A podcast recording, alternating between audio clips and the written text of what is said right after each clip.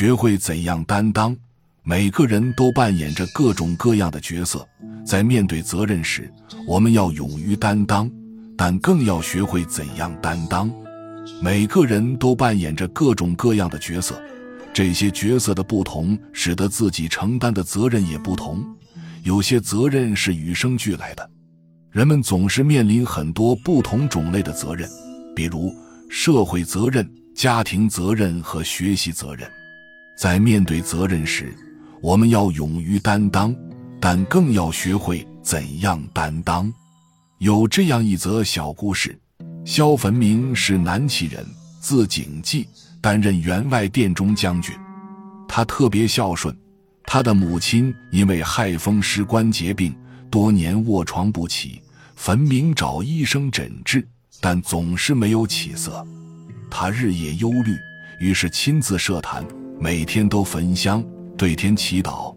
有一次下雪天寒，坟明脸上的两行泪水当即结成了冰，犹如两条白筋。叩头哀悼，额破血流，也都结成了冰块。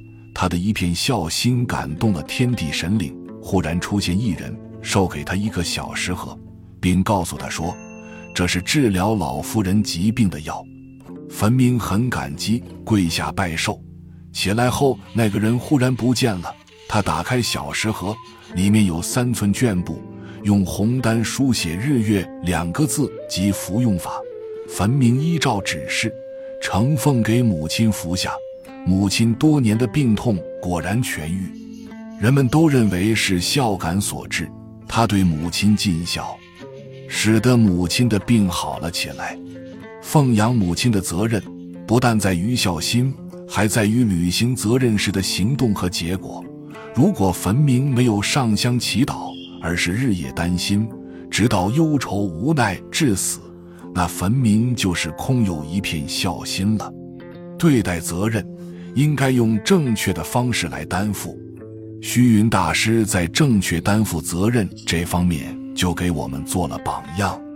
云南协同李根源因讨厌有些地方的僧徒不守戒律。亲自带着队伍上各个寺庙逐僧差寺，而且指明要逮捕虚云。虚云不顾自身的性命，独自一个人步入李根源的军营中，对李根源提出的问题做了积极的回应。李根源当时提出了四个问题，第一个问题是佛教的用处和益处。虚云的回答是：圣人设教。总以己事利民，与其出击，则为善去恶。从古政教并行，正以其民，教以化民。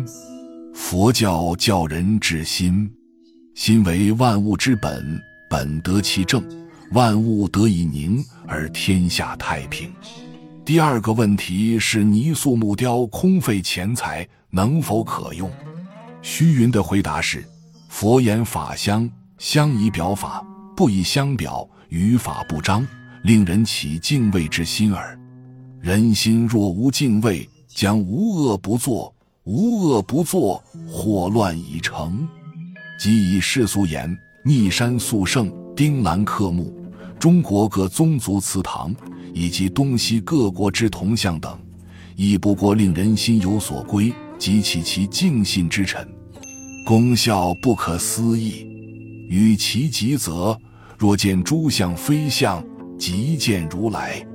第三个问题是和尚是否为国家的废物？虚云大师用类比的方法作出回答：和尚是通称，有繁盛之别，不能见一二不孝僧而弃全僧，岂因一二不消秀才而骂孔子？即令先生统领重兵，虽军纪严明。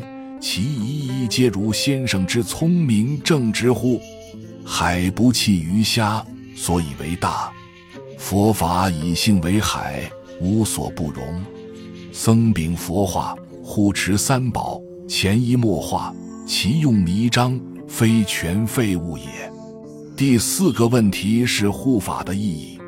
虚云大师把李根源比作观音菩萨来说明护法的意义。他说。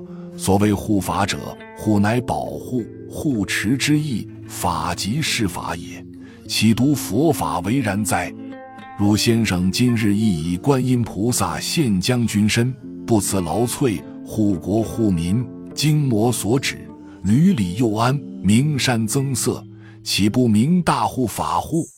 李根源听后，态度由怒转喜，并且认识到竹僧毁寺是不对的。上文中虚云大师的例子就告诉了我们，责任是重礼他的行为是勇者的担当。我们每个人都是人群中的一份子，因此青年们要发心，更要尽义务来担当责任。但是我们也不要把担当责任仅仅停留在口头和思想上，还要有具体的行动和正确担当责任的方式方法。只有这样，才能无愧于家庭，无愧于社会，真正实现自己的价值。本集就到这儿了。感谢您的收听，喜欢请订阅关注主播，主页有更多精彩内容。